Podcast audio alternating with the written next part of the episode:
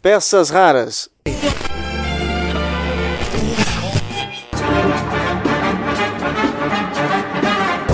Olá, tudo bem? Eu sou Marcelo Abud, seu podcaster radiofônico, e estou de volta com nossas peças raras, hoje e agora, em ritmo de Olimpíadas.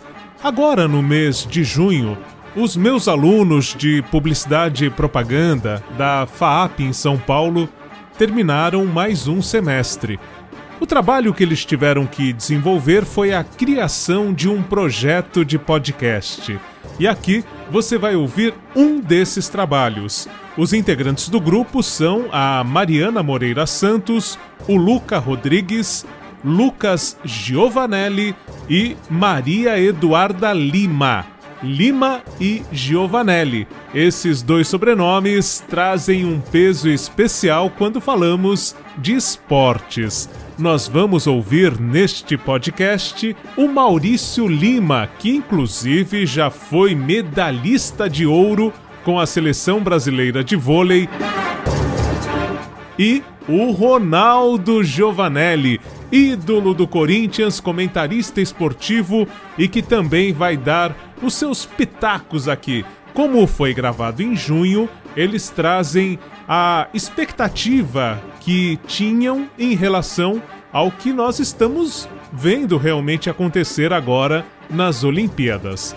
Então, agora que já fizemos o aquecimento, tá na rede.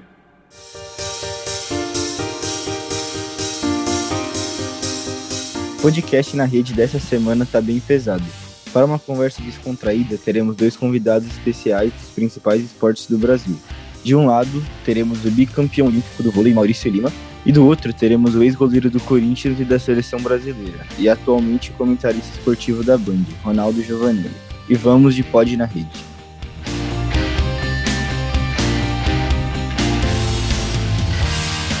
Bom, Maurício, vamos lá. Conte um pouco pra gente da sua história com a seleção e com o vôlei.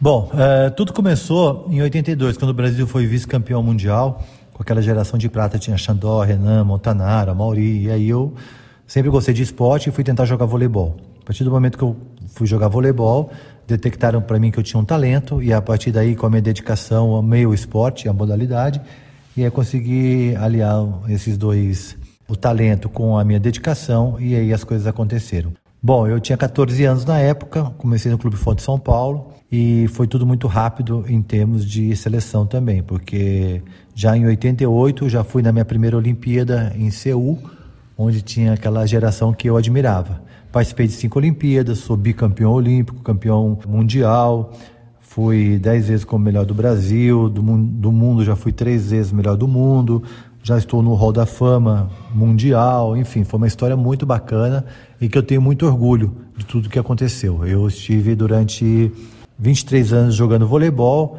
e desses 18 anos jogando pela seleção brasileira. É olhar para trás e falar, tipo assim, valeu a pena tudo que eu me dediquei. Olha aí! Décimo ponto bloqueio, sozinho, sozinho, sozinho do Maurício. Faltam cinco, faltam cinco. E hoje estamos com a presença ilustre de Ronaldo Giovanelli. Ronaldo Giovanelli, como é que você está, Edu? Eu estou bem, e vocês da FAP estão estudando bastante ou não? Sempre, sempre. Isso é bom, hein? Bom, começando a sua carreira, os times, assim, os times que você. Vai, que mais, mais tempo você ficou, assim, lá nos times? Mais tempo de atuação? Bom, praticamente eu vivi no Corinthians, né? Eu entrei no Corinthians com 12 anos de idade e saí com 30 praticamente. Eu entrei um menino e saí um homem, né? Então eu passei por todas as categorias de base do Corinthians. Depois fiquei mais 10 anos no profissional.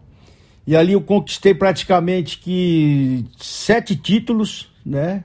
Três paulistas, brasileiro, Copa do Brasil, Ramon de Carranza, eu esqueci de mais dois, mas tudo bem. Essa é a minha conta do Casagrande, tá? então praticamente foi isso. Agora os times que eu passei também, eu passei pela Ponte, Cruzeiro, passei pelo Fluminense, passei pela Portuguesa Santista e Portuguesa aqui de São Paulo.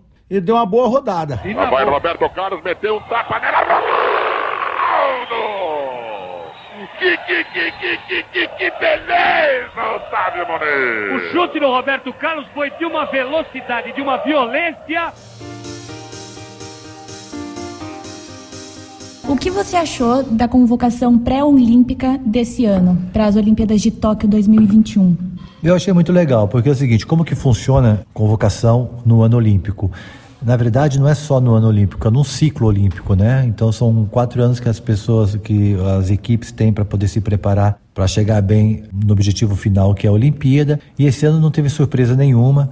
Eu acho que a, a seleção brasileira é uma seleção muito forte, que já está definida praticamente com os 12 atletas que, que vão a Tóquio. Então não é, não é surpresa, eu acho que é, é uma equipe muito forte, é um time com certeza a ser batido. E quais são as suas expectativas para essa Olimpíada?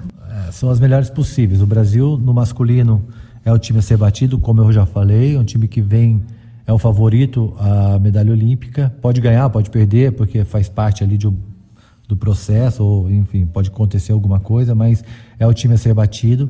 E no feminino, eu acho que não é o time é, favorito. Temos outras equipes aí mais fortes, como China, Itália, Rússia uh, a Sérvia, mas o Brasil é uma equipe que tem um técnico tricampeão olímpico que a gente não pode desconfiar nunca e, e nem achar que, que ele não pode revirar e trazer esse favoritismo e o Brasil trazer mais uma vez a medalha. O menino, além disso tudo, atualmente funciona, também trabalha como comentarista esportivo. Esse é o Ronaldo Giovanelli. É, mas isso aí é uma extensão do que a gente fez, né, praticamente, porque a gente viveu, cresceu no futebol, viveu o futebol e agora a gente comenta. O lado mais gostoso é esse. A gente não precisa estar em campo suando, né? Com certeza. Bom, agora vamos falar sobre a convocação, a parte mais atual Xiii, agora. aí cada um tem um, né? Já o que é tudo. que você achou da convocação da seleção pré-olímpica desse ano? O Jardine tá lá faz tempo já, né? Eu, eu tenho certeza que ele vai levar pelo menos um goleiro. Eu tenho certeza.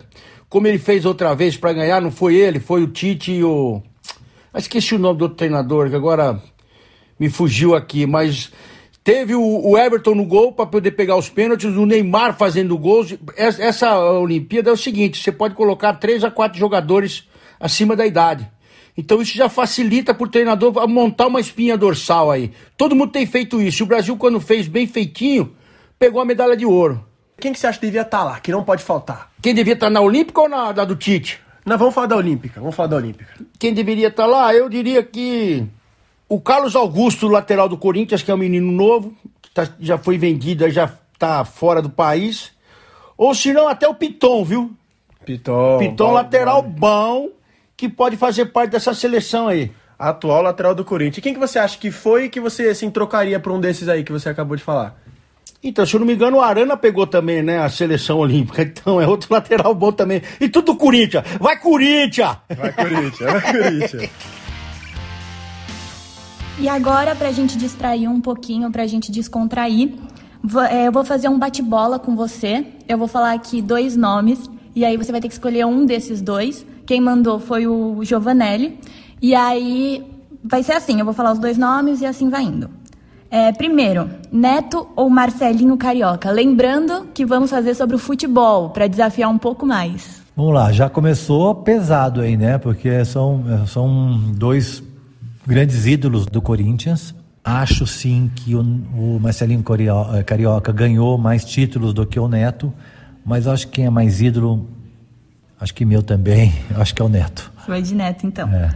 Cássio ou Diego Alves do Flamengo? Ah, Cássio. Cássio, porque campeão né, da Libertadores com aquela defesa é, muito bacana em cima do.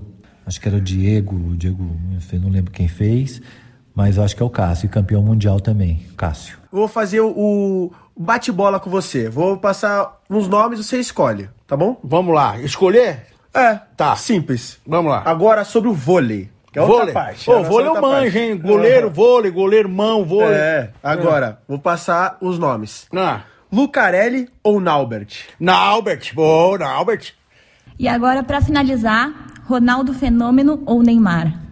É, eu vou de fenômeno. Vou de fenômeno porque é um cara de superação, dedicação total, um cara que deu a volta por cima em vários momentos da sua carreira. É um cara que ganhou tudo, né? É um cara campeão. Neymar é um grande talento, mas que tem que trazer os títulos ainda para nós. Giovanni ou Giba? Vixe, aí é briga boa, hein? Os dois são fera, Giovanni ou Giba. Giba, vai. Giba, boa, boa. Lucão ou Gustavo Endres? Eu vou de Lucão. Lucão? É em sua homenagem. Muito bom. bom, esse foi, esse foi o bate-bola aqui. Ah, é facinho, hein, meu? É, essas coisas. E vem mais, e vem, vem mais coisa. Tá bom, um abraço, valeu aí. Para conferir mais um pouco, dia 5 de junho, às 7 da noite, em todas as plataformas digitais. Pode na rede, unidos pelo esporte. Este podcast tem o apoio de Rexora. Não te abandona. Eu quero nota boa, hein? E aí, gostou? Vou repetir aqui o nome dos integrantes do grupo: a Mariana Moreira Santos, o Luca Rodrigues, o Lucas Giovanelli entrevistando o pai Ronaldo e a Maria Eduarda Lima entrevistando o pai Maurício. Com essa energia, com essa vibração deles, nós vamos torcer mais um pouco para que o vôlei e o futebol voltem com medalhas das Olimpíadas de Tóquio. Um grande abraço, boa torcida e até a próxima quando eu volto com mais peças raras para você. Você anda meio fora do ar? Água na turma, joga. Turma, vamos levantar, hein? No blog Peças Raras você lê e ouve tudo que o rádio tem de melhor. Peças Raras. Você em sintonia com o rádio. www.pecasraras.blogspot.com